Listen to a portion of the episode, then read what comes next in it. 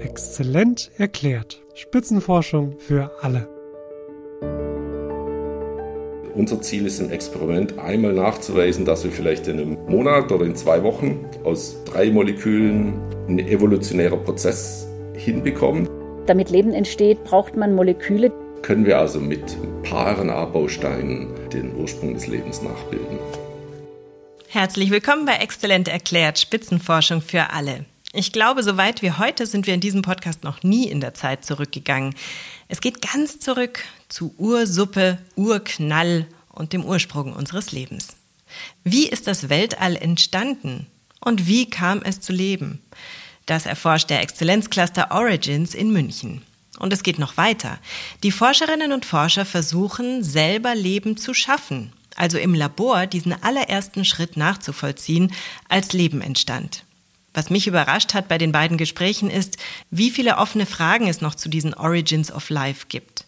Fangen wir also an mit Professor Dieter Braun. Er ist Biophysiker an der Ludwig-Maximilians-Universität. Und er fasst auch gleich zusammen, worum es heute geht. Wie, wie ist Darwinsche Evolution entstanden? Kann ich aus drei Molekülen Darwinsche Evolution machen und verstehen, dass sie tatsächlich immer komplizierter wird? Das ist für mich die Definition von einem Origin of Life. Was wissen wir denn über die Entstehung des Lebens schon? Man weiß von der Biologie relativ viel, aber relativ spät. Wenn die Biologie schon entwickelt ist, wenn die Biologie schon Proteine machen kann, also die komplizierteren Bausteine, dann hat man schon Sequenzinformationen, man weiß also, wie die Abfolge von den Basen ist und dann kann man schon relativ viel schauen, wie die Evolution gewirkt hat. Wenn wir aber dann zurück extrapolieren wollen, richtig zurück, 4 Milliarden Jahre, dann ist ein großes schwarzes Loch äh, und ein großer Kriminalfall, wo man viele Experimente machen kann, um herauszufinden, wie das wohl entstanden ist. Ist das Leben denn zufällig entstanden? Es gibt Leute, die behaupten das. Wir denken nicht, sonst würden wir auch nicht die Experimente machen, die wir machen. Wir probieren mit Experimenten genau diesen Zufall auszuloten also herauszufinden, können wir Bedingungen finden, wo wir quasi jedes Mal wieder Leben kriegen können. Das ist unsere Mission. Keine Angst, auf diese Experimente kommen wir später auf jeden Fall noch zurück. Meine zweite Gesprächspartnerin ist die Professorin Petra Schwille. Sie ist Direktorin des Max-Planck-Instituts für Biochemie in München. Und sie habe ich gefragt, Frau Schwille, was ist denn eigentlich Leben? Wie definiert man das? Ja, das ist natürlich gleich die schwerste Frage vorab. Wir wissen das eben nicht so genau. Also es ist ja so, dass es natürlich eine Liste von Kriterien gibt, die man hat, wenn ein lebendes System vor einem liegt. Was muss das alles können? Ganz klar, es muss natürlich in der Lage sein, sich selber zu unterhalten. Das ist das, was man Metabolismus nennt, also Stoffwechsel. Das System muss Energie aus der Umgebung aufnehmen und in Ordnung und Struktur so selber, wenn man das an sich selber wahrnimmt, ist es manchmal nicht ganz so viel Ordnung und Struktur, aber jede, jede von unseren Zellen ist wirklich sehr, sehr geordnet. Also die Moleküle sind da überhaupt nicht wild gemischt wie in der Tasse Kaffee, sondern die wissen ganz genau, wo sie hin müssen und da ihren Job machen. Und diese große Ordnung, die dann in der Zelle oder im Organismus anzutreffen ist, die kommt nicht von selber, die muss mit Energie betrieben werden. Und Leben schafft es, diese Energie aus der Umgebung aufzunehmen. Entweder das früheste Leben vermutlich aus dem Sonnenlicht oder vielleicht auch aus heißen Quellen oder irgendwelchen äh, thermischen Quellen. Und diese wir machen es leider nicht mehr mit Sonnenenergie, schön wär's. Wir machen es mit äh, Nahrungsmitteln, die wir aufnehmen und die dann dafür zu benutzen, sich selber immer wieder neu zusammenzubauen. Und da kommt gleich das nächste Kriterium. Leben ist permanent im Wandel. Also jede Zelle teilt sich permanent in Tochterzellen, ist auf diese Art und Weise in der Lage, nicht nur zu proliferieren, also sozusagen mehr Zellen zu machen, Nachwuchs zu kriegen, sondern sich auch gesund zu halten. Also Leben ist ein permanentes Wachsen und Vergehen und diese Zellteilung, also dieses, was dafür sorgt, dass es immer wieder eine neue Generation von Leben gibt, das ist das, was ich besonders spannend finde, weil es ein, im Grunde ein mechanischer Prozess ist. Ja, also wenn man sich so eine Zelle unter Mikroskop beim Teilen anguckt, dann kann man richtig zusehen, wie da Kraft wirkt. Ja, viele Zellen fangen plötzlich an, irgendwo äh, sich in der Mitte abzuschnüren richtig wie wenn da irgendjemand mit der Schere ranginge und so zu zerschneiden. Und das ist was, was wir gerne verstehen wollen, wie das passiert. Und nicht nur verstehen, sondern wirklich tatsächlich nachbauen wollen in einer ganz, ganz einfachen Weise. Unser Ziel ist im Experiment einmal nachzuweisen, dass wir vielleicht in einem Monat oder in zwei Wochen aus drei Molekülen ein evolutionärer Prozess hinbekommen. Das heißt, es geht um diesen allerersten Funken, der Evolution machen kann. Und dann kann das sehr schnell sein. Auf der Erde wird es halt wahrscheinlich an einem Ort ganz gut funktioniert haben. Und der war halt dann der erste. Und solange da nicht jetzt ein Meteorit wieder draufgeknallt ist und das sonst wie Probleme hatte und das woanders wieder frisch anfangen muss, kann der sich halt dann evolvieren, in seine Nische reinsetzen und wenn ihm jetzt das Futter langsam ausgeht, findet er dann wieder neue Sequenzen, die wieder besser sind und hat dann die Möglichkeit in der Nische sich auszubreiten. Und da glauben wir halt an die Evolution, die ganz tolle Mechanismen hat, dass das Leben dann halt von relativ kleinen Bausteinen sich einen Schopf aus dem Sumpf ziehen konnte. Gesucht ist also das Rezept für die Ursuppe. Welche Zutaten braucht man, um Leben zu schaffen? Und wenn man diese Zutaten hat, kann man dann in einem Labor das nachstellen, was eventuell am Beginn des Lebens stand? Welche Zutaten könnten das sein? Damit Leben entsteht, braucht man Moleküle, die in der Lage sind, diese Energie in Ordnung umzuwandeln. Das heißt, die müssen zur Selbstorganisation fähig sein und in gewisser Weise auch zur Autokatalyse. Also wenn eine Zelle sich teilen will in Tochterzellen, braucht ja sozusagen die Tochter wieder genau die gleiche Ausstattung wie die Mutter. Die kann nicht einfach immer kleiner werden.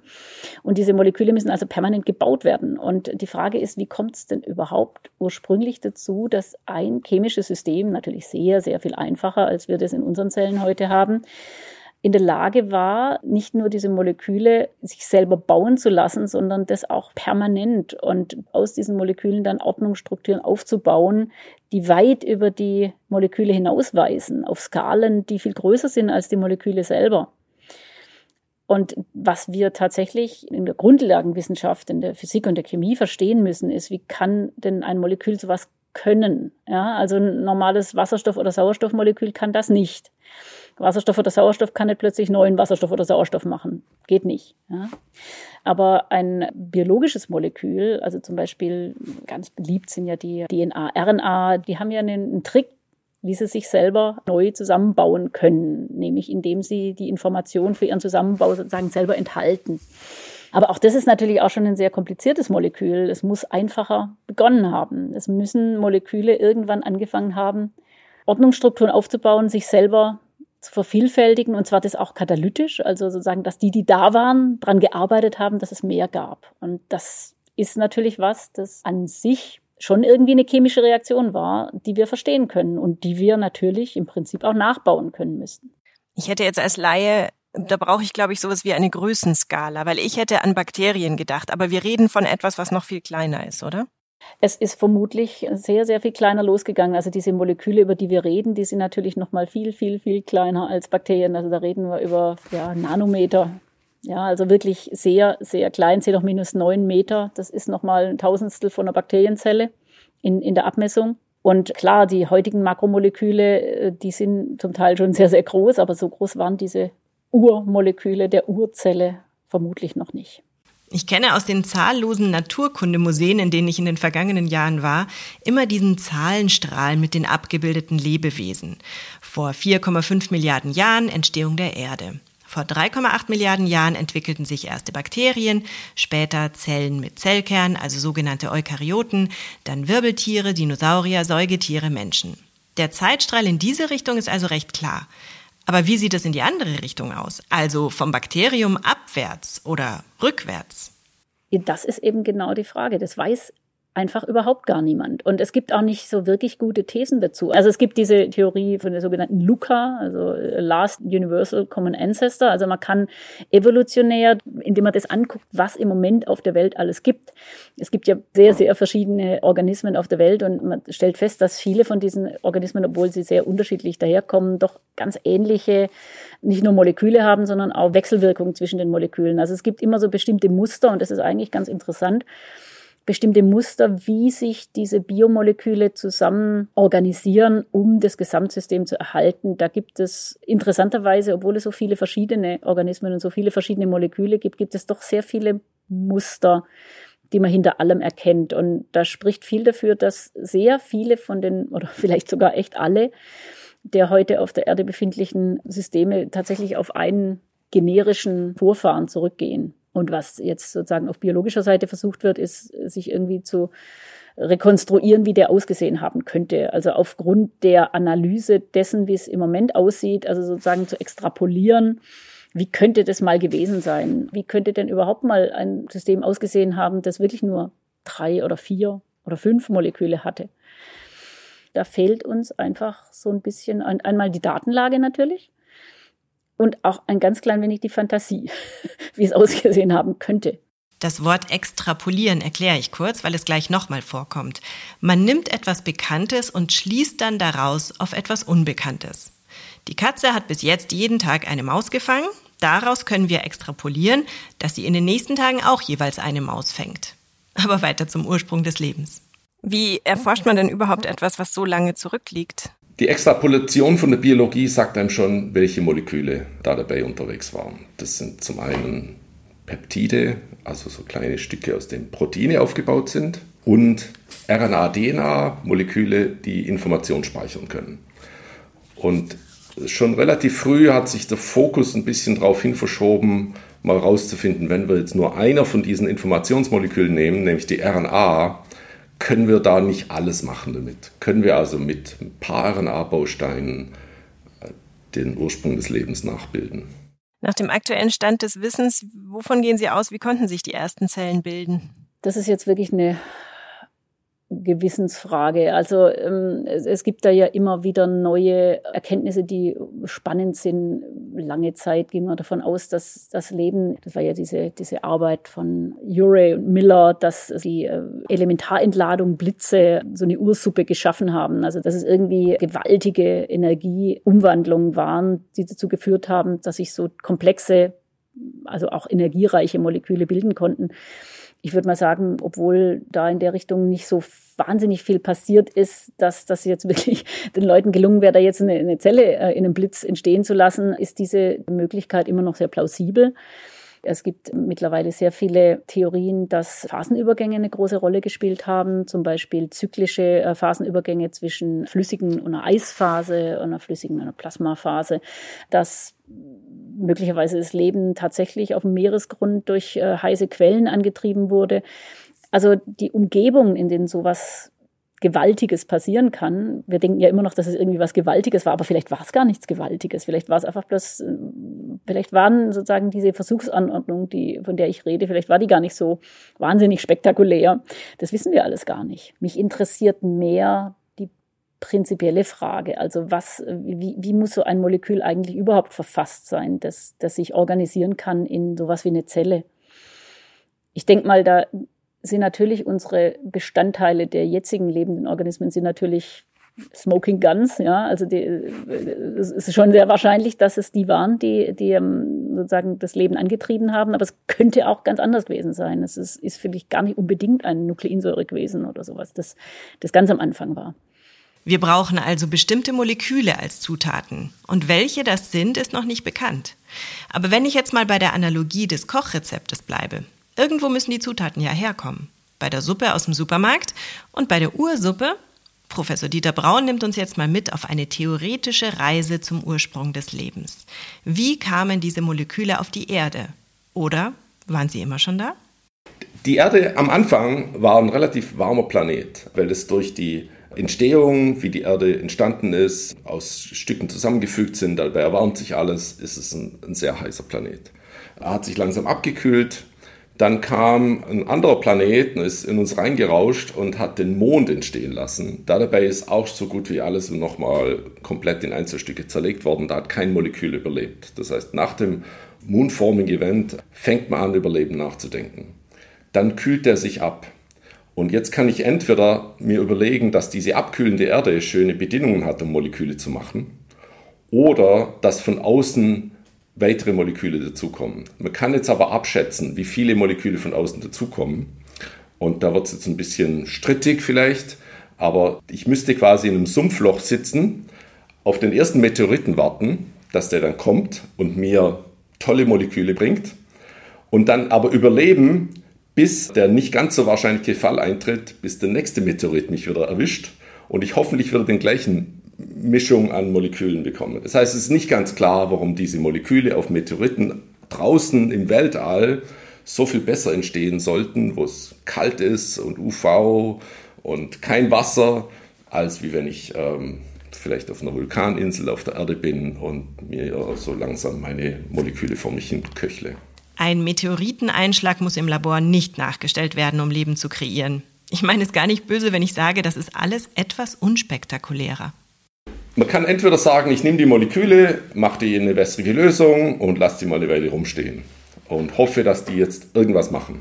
Dann muss ich aber mit sehr speziellen Molekülen starten. Ich muss mit Molekülen starten, die wollen schon wie so Lego-Bausteine ineinander reingehen und die wollen sich verbinden und wollen längere Ketten machen, weil die schon selber eine Energie beinhalten. Wenn ich eine ganz normale RNA-Molekül nehme, das so schon ganz lange rumgelegen ist, macht es das nicht die sitzt einfach wie Lego-Bausteine und da ist niemand, das ist kein Kleber, das geht nicht aneinander. Das heißt, die Art und Weise, wie ich jetzt längere Strecken machen kann, ist entweder, dass ich dem Molekül sage, bitte hab meinen Kleber, ich weiß aber nicht, woher du den Kleber haben solltest. Oder ich überlege mir Moleküle, die eigentlich nur einen ganz leichten Kleber haben und nicht so stark eine Energielevel haben, aber ich probiere mit der Physik zu helfen. Ich probiere also bisschen was zu köcheln oder ich, ich probiere äh, die zu akkumulieren mit einem physikalischen Mechanismus, probiere die einzutrocknen, probiere die an der Oberfläche zusammenzubringen, probiere die an Gesteinen reagieren zu lassen, damit ich die überreden kann, dass sie diese Ketten bilden. Äh, und das ist das, was wir machen. Wir probieren das natürlich in möglichst definierten Bedingungen, mit definierten Ausgangsstoffen, in definierten Geometrien und analysieren die entstehenden Moleküle dann mit entsprechenden Techniken. Ich habe gelesen, es gibt ein Eis-, Staub- und Sequenzierungslabor. Das klingt abenteuerlich. Wir probieren alles abzudecken. Es gibt immer wieder Experimente, dass man es eben auch in Eis nachbauen kann. Wir bekommen von den Geologen extra synthetisierte Steine, die die präbiotische Erde nachbauen. Das sind so Gläser, Staub fast schon. Und die haben sehr interessante Eigenschaften, da kommen Chemikalien raus, die äh, verändern den pH der Flüssigkeit. Beim Eintrocknen führt es dazu, dass die Moleküle eher diese Ketten bilden wollen. Das ist sogar der eine Teil. Und dann eben auch die Detektionstechniken, entweder Massenspektrometrie, mit dem ich schaue, wie schwer sind meine Moleküle, oder auch ein Sequenzierlabor, wo es dann darum geht, wie sind diese RNA-Basen angeordnet. Wenn ich also zum Beispiel nichts vorgebe, erwarte ich eigentlich, dass ich so zufällige Sequenzen bekommen sollte. Aber dann gibt es so interessante Prozesse, wenn die sich aneinander anlagern und dadurch, dass sie angelagert sind, dann sich selber wieder länger machen, führt es dazu, dass diese Sequenz nicht mehr ganz so zufällig ist und wir so langsam auf die Spur kommen, wie aus zufälligen Sequenzen nicht zufällige Sequenzen kommen. Was ja so eine Eigenschaft von lebendigen Systemen ist.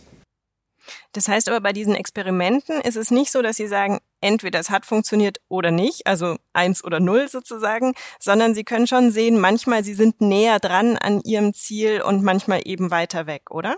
Absolut, absolut. Und das ist eine Kriminalgeschichte, wo hier entlang, das wie, man sich vorstellen wie so ein Labyrinth. Ich habe eine Achse, da tue ich physikalische Sachen ändern und schaue, geht es jetzt mehr, geht es jetzt weniger. Auf der anderen Achse probiere ich an der Chemie zu drehen, soll ich ein bisschen mehr Salz, weniger Salz machen. Und mein Output ist dann eben, wie lang sind die Moleküle? Sind die jetzt zufällig? Haben die jetzt, fangen die schon an, dass sie sich replizieren können und dass die Sequenzen bilden? Bekomme ich längere Sequenzen? Und dass ich quasi am Schluss ein Szenario habe, wo ich von minimalsten Bedingungen, vielleicht nur zwei, drei Moleküle, innerhalb von ein, zwei, drei Tagen es schaffe, dass diese Moleküle eine alte Sequenz, die vielleicht schon da war, dann vervielfältigen können. Was heißt es? Im Leben ist es halt essentiell, dass wir die Sequenz, die Information behalten können, aber das Molekül kaputt geht. Und die DNA-RNA macht es halt so, dass ich zwei Stränge habe, die aneinander nur dann kleben können, wenn die eine Sequenz der anderen entspricht. Und in dem Zustand kann sie länger halten, kann sie eben andere Sequenzen andocken und damit ihre Sequenz an das Tochter- oder mehrere Töchtermoleküle abgeben. Und dieser Prozess ist essentiell aufzuklären. Dafür machen wir Experimente, dass wir diese Sequenzvervielfältigung im Labor nachbauen können. Und ich habe gelesen, dass das Labor große Investitionen bekommen hat. Ist es dadurch dann auch einzigartig in Deutschland, Europa, auf der Welt, im Weltall, im Universum, was auch immer? Natürlich. Tatsächlich hat es einfach, diese Massenspektrometer gibt es eigentlich in vielen, vielen Labors, Biochemielabors. Aber wir müssen die in einem ganz besonderen Modus laufen lassen, damit wir diese RNA analysieren können. Und es tatsächlich, am Anfang sind wir zum Biologen gegangen, dürfen wir mal bei euch messen? Und dann haben wir gemessen und dann haben wir nochmal gefragt, dürfen wir nochmal? Dann haben sie gesagt, nie wieder. Ihr habt eine Probe, da mussten wir unser Gerät umstellen. Wir mussten das zwei Wochen lang wieder durchlaufen und putzen lassen. Macht es doch bitte an eurem eigenen. Und haben gesagt, wir haben keins und haben dann aber jetzt äh, eben Funding über die Origins Initiative bekommen und sind jetzt reichlich ausgestattet mit bestem Equipment, sowohl was die Massenspektrometrie als Sequenzieren angeht. Das ist ein Riesenboost, weil wir quasi jetzt wirklich nachschauen können, wenn so eine wenn eine Anlagerung der Moleküle ist, können wir inzwischen wirklich sagen, okay, das ist ein langweiliges Molekül, das ist schon halb tot, das geht nicht mehr weiter, die Sequenz ist langweilig. Oder da haben wir jetzt alle möglichen Sequenzen drin und es hat sogar noch einen Kleber am Ende und das müsste eigentlich weitergehen, das ist die richtige Richtung und da müssen wir weiter Experimente machen.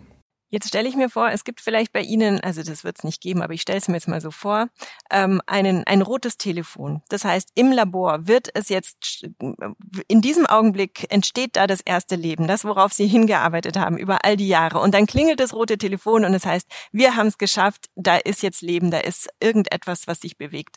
Ähm, wie geht's dann weiter? Dann haben Sie sozusagen dieses eine Ziel erreicht, dann packen Sie aber wahrscheinlich nicht alle Ihre Koffer und sagen, okay, wir haben es erledigt, wir gehen jetzt nach Hause, sondern dann geht's weiter. Was, was passiert dann? Ja, dann glauben wir das erstmal nicht. Ja, also das ist, dann versuchen wir erstmal rauszufinden, was uns da an der Nase herumgeführt hat. Also das ist ja nun leider eben, obwohl Naturwissenschaft auf der einen Seite die angenehmste Form des äh, Sagen Dings über die Welt ist, ist es auch die frustrierendste, weil 99 Prozent unserer Erkenntnisse sind einfach, also erstens mal geht alles schief, was, man, was schief gehen kann und zweitens äh, stellt man dann gleich übermorgen, wenn morgen das tolle Ergebnis da ist, stellt man gleich übermorgen fest, dass man das eigentlich ganz falsch gedacht hat und dass man jetzt eigentlich was ganz Wichtiges übersehen hat. Und ich bin also überzeugt davon, wenn unser System einen Metabolismus hat, wenn es sich selbst teilen kann, wenn es eine Information hat, dann werden wir feststellen, das kann es jetzt alles, aber wir sind immer noch nicht davon überzeugt, dass es lebt. Und dann ist die Frage, was, was fehlt denn dann noch? Ja, und das ist eigentlich, ich glaube, eine ganz ein ganz wesentliches Kriterium des Lebens ist, dass es einen überrascht. Leben überrascht einen. Immer. Und deswegen kann ich mir nicht vorstellen, dass ich irgendwann mal mich zurücklehne und sage, so jetzt habe ich es geschafft, sondern da müssen wir dann gucken, ah, irgendwas ist aber noch nicht ganz richtig. Also irgendwo äh, fehlt uns noch was. Also da ähm, ist das System zwar schon sehr lebensnah, sehr lebensähnlich, aber es ist halt noch nicht das Richtige. Was ich sehr spannend finde, weil es ein sehr mechanischer Prozess ist, was es sozusagen unter Mikroskop schön zu sehen ist, ich liebe ja Mikroskop, ist eben Zellteilung. Das heißt, unsere reduzierte Frage oder die Frage mit reduzierter Komplexität ist jetzt, wenn ich ein Vesikel habe, also so eine Blase aus Membran, die so groß ist wie eine Zelle, eine Hülle hat und ja, im Grunde, wenn man, wenn man will, eine abstrakte Zelle ist, was muss es denn eigentlich jetzt, was braucht es jetzt, damit dieses Ding sich teilt? Also letzten Endes ist unser technisches Problem jetzt sehr, sehr viel weniger spektakulär, als zu fragen, ja, was ist Leben und wie können wir es bauen, wie kriegen wir eine Seifenblase dazu, sich in zwei Seifenblasen zu teilen. Und zwar jetzt nicht, indem man irgendwie dagegen haut oder so und irgendwie externe Kraft reinbringt, sondern indem wirklich Prozesse in dieser Seifenblase ablaufen, die das so aussehen lässt, als würde sie sich selber jetzt entschließen, dass sie sich teilt. Und das ist jetzt das technische Problem, das wir im Moment bearbeiten. Da habe ich auch eine gute Hoffnung, dass das ein innerhalb meiner aktiven Zeit ein händelbares und ein lösbares Problem ist. Und hier spielt der Exzellenzcluster eine große Rolle, beziehungsweise der spezielle Aufbau so eines Clusters. Denn die Forschung im Cluster ist interdisziplinär, wie wir ja schon in vielen Podcast-Episoden zeigen konnten. Das heißt, dass Menschen aus den unterschiedlichsten Bereichen zusammenkommen, um an den gleichen Fragen zu arbeiten. Beim Origins Cluster sind das zum Beispiel Forscherinnen und Forscher aus der Astro- und Teilchenphysik, aber auch aus der Biophysik und Biochemie. Und die versuchen jetzt, die Biologie ganz anders aufzuziehen. Nämlich nicht zu gucken, wie sind die Organismen da draußen und die zu versuchen, auf Grundkonstruktionselemente zu reduzieren, sondern sich wirklich zu überlegen, wie wird man denn selber sowas bauen?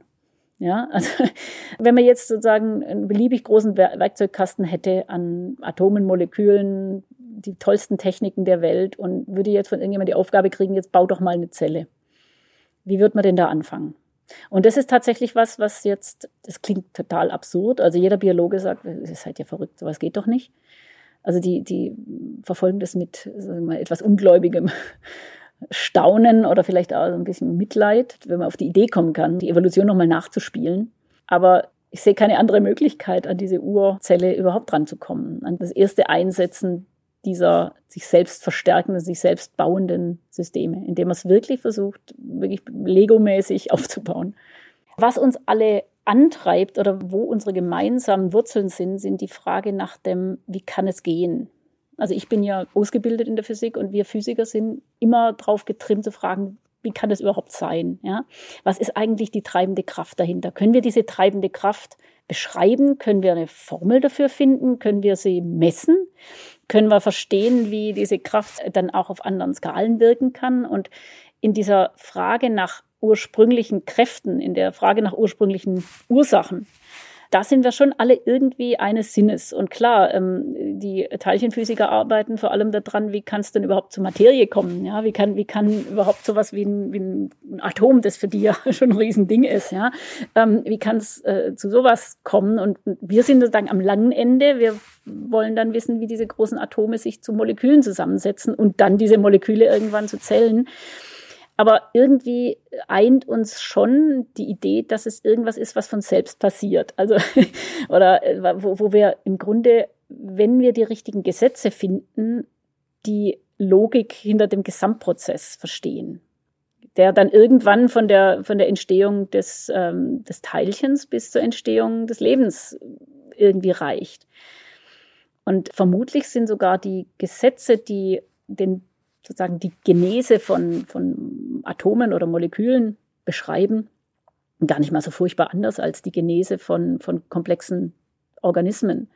Wir müssen sie nur, ähm, wir müssen die Gemeinsamkeiten finden, wir müssen verstehen, was Ursache und was Wirkung ist. Und da ist immer noch ein Stück weg. Es ist äh, Ansporn genug und interessant genug, das rauszufinden, weil das einfach eine, ein tolles Puzzle ist, wo viele Leute zusammenarbeiten und viele enthusiastische Leute dabei sind. Und dieses Puzzle lösen würde einen selber halt auch schon befriedigen, wenn man sagt, ah, das ist ja witzig, so könnte es gewesen sein.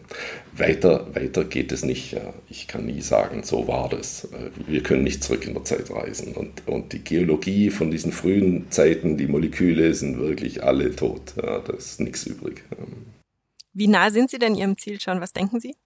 Wir haben eine heiße Spur, wir haben eine alte Chemie, die eigentlich in den 70er Jahren mit einer anderen Base etabliert wurde. Die Detektionsmethoden waren eben nicht so gut. Man hatte nur das mit der A-Base machen können. Und jetzt haben wir mal die G-Base genommen. Und wo die A-Base überhaupt nicht richtig was machen will und nicht zu überreden, ist die G-Base sehr aktiv. Und wir sehen da sehr viel interessante Reaktionen zusammen mit der C-Base. Und wir können so gemischte Sequenzen machen. Wir kriegen jetzt dadurch, dass wir diesen Feedback-Loop sehr schnell durchlaufen können zwischen Experiment und Detektion bekommen wir sehr viel längere Sequenzen, sehr viel reichere Sequenzen und wir denken, dass wir die jetzt langsam so weit hinbekommen, dass diese Sequenzen anfangen, sich aneinander anzulagern. Und diese Prozesse haben wir in anderen Experimenten schon mal ausprobiert, wenn wir schon mit langen Sequenzen angefangen haben. Wir wissen genau, was wir tun müssen, damit die dann weiter wachsen würden der Abstand zwischen diesen beiden Experimenten wird kleiner und kleiner und kleiner und kleiner und kleiner und wir denken schon, dass wir da in drei, vier Jahren wirklich was haben oder sogar noch schneller, weil einfach momentan der Fortschritt sehr schnell ist. Ähm, darum sind wir sehr begeistert momentan. Na, auch einen Wiedererkennungseffekt aus der Schulzeit. Das mit den Basen waren Adenin, Guanin, Zytosin und Thymin, also Nukleinbasen, die in der RNA und DNA vorkommen. Die Technik ermöglicht es also, heute schnellere und kompliziertere Experimente mit den Basen zu machen. Der Dieter Braun war relativ zuversichtlich, dass das gar nicht mehr so lange dauert. Sind Sie auch so zuversichtlich? Also Wissenschaft passiert immer in Sprüngen. Und ich glaube, wir sind im Moment in einer Phase, wo ein Sprung zu erwarten ist. Also die Vorarbeiten sind auf allen Seiten sehr weit gediehen. Insofern ja, zuversichtlich ist es, sagen wir mal, es gibt keinen direkten Weg von hier zum Erfolg. Aber ich denke, die nächsten zehn Jahre bringen da eine neue Stufe der Erkenntnis, die uns wirklich, wirklich nochmal weiterbringt. Ich drücke die Daumen, dass das rote Telefon aus meinen Gedanken bald klingelt. Und beim Gedanken an das Labor kommt mir die Aussage von Frau Professorin Schwille wieder in den Sinn, dass es vielleicht auch noch ein wenig mehr Fantasie braucht, um das Ziel zu erreichen. Und auch der Zufall spielt ja manchmal eine Rolle. Man denke nur an die Entdeckung des Penicillins, weil Alexander Fleming eine Bakterienkultur verschimmeln ließ. Gut, das war nicht die wirkliche Entdeckung, aber das ist eine andere Geschichte. Aber vielleicht muss im Origins Labor mal ein Student aus Versehen einen Schluck Cola auf ein Experiment schütten. Absolut. Also die dollsten Publikationen, die dollsten Experimente, die wir in den letzten Jahren gemacht haben, da ist immer irgendwie äh, ein bisschen äh, Zufall dabei und man sagt, oh, jetzt, das habe ich jetzt überhaupt nicht erwartet. Natürlich, man muss dem Zufall schon auch eine Chance geben, also die richtigen Fragen stellen, die richtigen Moleküle, das richtige System erstmal zum Spielen nehmen. Aber klar, der Zufall ist, ist ich, ich denke, da ist noch ganz, sind noch ganz viele Aha-Momente, die uns da erwarten. Jetzt interessiert mich aber noch etwas anderes, und zwar angenommen, es kann Leben im Experiment entstehen. Was passiert denn danach? Wie geht's weiter? Und wie war das damals in der realen Welt? Begann da mit der ersten Sekunde des Lebens gleich die Evolution oder hat das erstmal gedauert? Die Evolution hat immer dann später relativ lange Zeit gebraucht. Die Evolution hat eine Milliarde Jahre gebraucht, um von diesen ganz kleinen Zellen, E. coli-Bakterien quasi, zu unseren Zellen, Eukaryoten zu kommen. Und das war eher noch unwahrscheinlich. Ja, da gibt es vielleicht viele Planeten, die haben das nie geschafft. Ja. Und dann muss sich Photosynthese entwickeln. Das hat man jetzt zweimal entwickelt, das kriegt man vielleicht schon, das war wahrscheinlich. Also es gibt später eher dann evolutionäre Übergänge, die sehr unwahrscheinlich sind und wo, wo es dann wirklich prekär war, bis dahin, wo die Dinosaurier ausgestorben ist, da hatten sie auch fast erwischt, ja. Aber ich glaube eben, je weiter wir zurückgehen, wird die Evolution schneller. Und ich glaube, man kann dann auch irgendwann demonstrieren im Experiment, diese Anfangsszenarien sind schnell es kann dann immer noch sein, dass die Geologen sagen, ja, aber die Moleküle und das dauert dann noch eine Weile, bis wir alles zusammen haben. Ja. Aber der Prozess selber, wenn mal alles in place ist, müsste schnell sein. Was dann als nächstes kommt, ich muss irgendwann mal überlegen, dass ich aus so porösen Gesteinen mir eine Zelle bauen kann und, und wie ich dann Zellteilung machen kann und wie ich Proteine machen kann und so weiter. Das kommt alles später, aber dieser Kernprozess der Evolution ist schnell. Ja, bin ich ziemlich sicher. Wenn es wirklich eine Art Kochrezept fürs Leben gibt, dann kann ich gar nicht umhin, mich auch zu fragen, ob dieses Kochrezept vielleicht auch anderswo bekannt ist und funktioniert hat, nicht nur auf der Erde. Gibt es anderswo Leben? Ich habe einmal quasi behauptet, ich denke schon, ja, und meine Kollegen haben gesagt, wie können Sie das behaupten? Basierend auf welchem Experiment? Ja, sind alles Wissenschaftler. Darum ist es immer so eine Glaubensfrage, ist eine Glaubensfrage. Wir machen Experimente, wir zeigen, was machbar ist und äh, der Rest ist Interpretation des Zuschauers und ähm, da kann man dann ähm, selber sein Deut dazu tun und überlegen, ob das jetzt wahrscheinlich oder nicht so wahrscheinlich ist. Oder, äh, aber äh, das ist so ein großer Durchbruch, dass das Feld quasi anstatt äh, Szenarien aufs Blatt Papier zu zeichnen oder auch hauptsächlich sich darauf fokussiert, ich kann jetzt das Molekül machen, ich kann das Molekül machen, sich entwickelt zu einem Feld, wo Experimente gemacht werden, wo Prozesse des Origins of Life gezeigt werden. Und wenn wir noch kurz beim Glauben und nicht bei der Forschung bleiben, wenn Sie sagen, Sie denken ja, wäre dieses Leben anderswo so, wie wir es von der Erde her kennen, Ihrer Meinung nach? Die ersten Schritt ist wahrscheinlich ähnlich. Es gibt einfach, dass die RNA gewählt worden ist, gibt es viele Randbedingungen. Das ist zum Beispiel ein hartes Molekül, das sehr gut gegen UV kann. UV ist auf vielen Planeten ein Problem und so weiter und so fort. Es gibt Gründe, warum das Leben genau diese Moleküle hat. Und das sind auch die Gründe, warum wir eine Chance haben, das aufzudecken und rauszufinden. Der Grundmechanismus, wenn man sich überlegt, wie funktioniert eine Turing-Maschine, das ist so ein Band für die Informatiker, wo ich binäre Informationen habe und die Natur macht was ganz ähnliches mit RNA das sind so, so Korrelationen, wo man sich denkt, das kann ja kein Zufall sein, dass die, dass die Natur jetzt nicht mit Analogsignalen arbeitet, sondern quasi mit Digital-Sequenzinformationen, dass man sich schon denken würde, woanders würde man wahrscheinlich eine ähnliche Strategie machen. Vielleicht ein bisschen anderes Molekül, aber vielleicht sogar auch relativ ähnlich, dass man, dass man sich dann auch einen Prozess macht. Meine, die, die Überlegung wäre natürlich schon, dass, dass Darwinsche Evolution so die Geschichte ist. Ich mache Moleküle, die haben Informationen, die können die Informationen weiter verbreiten. Ein paar gehen kaputt, ein paar können überleben. Ich, ich kann quasi die Sequenz immer wieder weitertragen. Der Fantasie sind aber keine Grenzen gesetzt. Äh, aber, aber es ist eben nicht so, dass es auf der Erde meiner Ansicht nach irgendwie durch Zufall haben wir Glück gehabt, sondern es war eigentlich ein gerichteter chemisch-physikalischer Prozess, der Schritt für Schritt immer auf den nächsten Schritt zugelaufen ist. Der nächste Schritt hat dann wieder einen Evolutionsvorteil gehabt und dann habe ich ein Problem gehabt, dann habe ich wieder einen Evolutionsvorteil gehabt. Dass es schon relativ deterministisch abgelaufen ist. Deswegen, wenn wir hier was rausfinden, wie dieser Determinismus abläuft, würde ich auch erwarten, dass auf anderen Planeten ähnliche logische Kaskade ablaufen kann. Und jetzt kommt natürlich die Hauptfrage, die mir unter den Nägeln brennt. Warum wollen wir eigentlich das alles wissen? Wieso wollen wir wissen, wie das Leben entstanden ist und was würde uns das bringen, wenn wir es wüssten?